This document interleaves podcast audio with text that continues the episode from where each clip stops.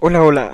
Hoy los acompaña Carlos Eduardo Chávez. Hablaremos un rato acerca de inteligencia artificial o IA. Esto es un tema que le está dando la vuelta al mundo, a nuestras mentes, a todo. Entonces, en unos minutos, en un breve momento, en lo que sea, les contaré acerca de lo que yo conozco, lo que he investigado o lo que sé acerca de este tema y espero sea de su agrado. Bueno, sin más preámbulo, comencemos. Inteligencia artificial. La inteligencia artificial es algo que está en nuestras vidas 100%, 24/7. Y lo vemos en nuestros celulares, nuestras laptops, televisores, consolas, neveras. ¿Quién iba a decir? Neveras inteligentes, autos Tesla, nuestras redes sociales. Entonces no necesariamente se necesita un super teléfono, el último iPhone, el último Samsung, no. Con red social, Facebook, hay inteligencia artificial. Y uno dice, bueno, ¿y cómo inteligencia artificial? Muchas personas dirán, para mí inteligencia artificial es Terminator, para mí inteligencia artificial es ver un robot que venga aquí y me diga, me siento triste, que llore, que se le rompa el corazón, que tenga emociones. No necesariamente tiene que ser así. Eh, inteligencia artificial, como lo decía, se ve en las redes sociales. ¿Y cómo? Voy a poner dos ejemplos. Facebook, Amazon y bueno, otro sería Netflix. Pero ¿cómo? En Facebook, de acuerdo a las interacciones que tengas mediante publicaciones, mediante videos, cosas a las que reacciones, Facebook sabe qué cosas te gustan, qué temas, qué cosas te gusta ver, qué cosas te gusta eh, reaccionar, qué cosas te gusta comentar, qué cosas te gusta compartir y empieza a mandarte, a mostrarte en el feed tipos de, de publicaciones con las que te gustas, con las que te sienten, con las que te sientes cómodo. Entonces esto es inteligencia artificial porque sabe cómo piensas, conoce tus gustos. Entonces ahí hay inteligencia artificial. Lo mismo en Amazon. Hace poco vi un video en internet y decía que Amazon, su inteligencia o su forma de trabajar era impecable. Porque en Amazon sabía qué cosas te gustaban, cómo llevarte a las cosas que te gustan. Entonces un ejemplo que ponían era, ¿te gusta ropa de solo del color zapote?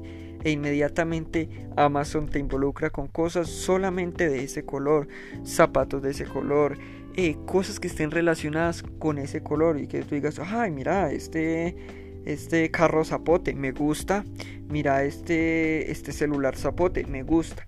Conoce tus gustos y te envía cosas que te pueden gustar, igual que hace Facebook. Lo mismo pasa con Netflix. En Netflix estás viendo una serie, película, documental, lo que sea e inmediatamente terminas de ver eso, Netflix te envía cosas similares. O sea que Netflix te toma el tiempo de estudiarte mientras estás viendo esa serie. Entonces Netflix dice, bueno, le gusta esta serie. Esta serie tiene esto, tiene esto y esto. Tiene drama, comedia y acción. Entonces busca cosas que tengan drama, comedia y acción y te las envían. Y entonces dices, ay, esta me gusta, no, esta se ve muy buena, no, esta la tengo que ver ya. Entonces sabe cómo piensas. Es lo mismo que pasa hoy en día con todo. Todas las cosas se actualizan, todas las cosas piensan, tienen inteligencia, no piensan del modo de decir recuerdo el día que me crearon, recuerdo el día que me caí, como lo hacemos nosotros, no necesariamente así, pero es algo similar. Lo mismo con las neveras inteligentes que han salido. Y este tipo de neveras puedes ver televisión en la puerta de la nevera. La misma nevera te dice qué alimentos están a punto de caducar, qué alimentos se demoran, qué alimentos tienes que congelar, qué alimentos no se pueden congelar. Entonces esto es, esto es impresionante. Pero bueno, también hay que recordar una cosa y que todo esto se debe a algo que pasó en 1956 en Dartmouth. En una universidad había una conferencia y ciertas personas estaban reunidas eh, hablando acerca de estos temas y se les ocurre la idea de a todo este tipo de tecnologías que se han desarrollado ahora pero que antes no estaban desarrolladas del todo llamarlas inteligencia artificial. ¿Y por qué inteligencia artificial? Pues porque las computadoras que existían antiguamente eh, ayudaban en la milicia, aparecían radares, eh, radios. Entonces todo esto ayudaba a estas personas. Y antiguamente las, las computadoras te resolvían un problema algebraico no muy, no muy rápido como lo hacen ahora, pero lo intentaban hacerlo. o intentaban darte la, la solución. Lo mismo con juegos, el ajedrez, podían jugar ajedrez estas máquinas. Entonces todas estas máquinas, mire cómo han evolucionado, que hoy en día una máquina le pone un problema algebraico, lo que sea, y en segundos lo resuelve, segundos, milésimas. Entonces ha avanzado demasiado. Pero también hay que recordar algo, que como es bueno, también es malo, y hay empleos que se perderán y empleos pues que se recuperarán. empezaremos por los empleos que se perderán y son empleos que uno no se imagina. Yo estuve en internet navegando y yo no me imaginaba que estos empleos serían reemplazados por máquinas. Sí me imaginé otros, pero no estos, y son los siguientes. Abogados, doctores y meseros. Bueno, lo de los meseros sí me lo esperaba un poco, que podían ser reemplazados por máquinas. Pero un abogado y un doctor reemplazados por una máquina, la verdad no me cabe en la cabeza que esto pueda ser reemplazado por una máquina. Es que eh, ser un abogado, un abogado necesita estudio, necesita pensar muy bien lo que va a decir, cómo va a hablar, cómo se va a expresar. Algo que para mí, para los robots, está un poquito lejos.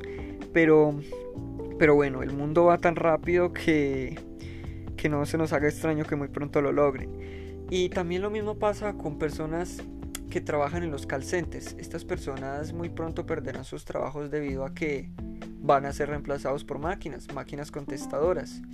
Entonces, personas que, que, trabajan en estos lugares no van a tener de qué, de qué sobrevivir, de qué sostenerse ellos y sus familias o sus hogares, pagar sus cuentas.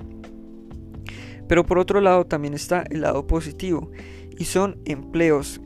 Hay empleos que se recuperan y son los ingenieros de software, de sistemas, personas que trabajan con tecnología como lo son empresas que ahora están revolucionando el mercado y es SpaceX, Tesla. Estas empresas Tesla que tiene autos eléctricos que se manejan solos, que se actualizan como un celular, un computador. Es impresionante cómo, cómo avanza la tecnología. Entonces esto genera empleo.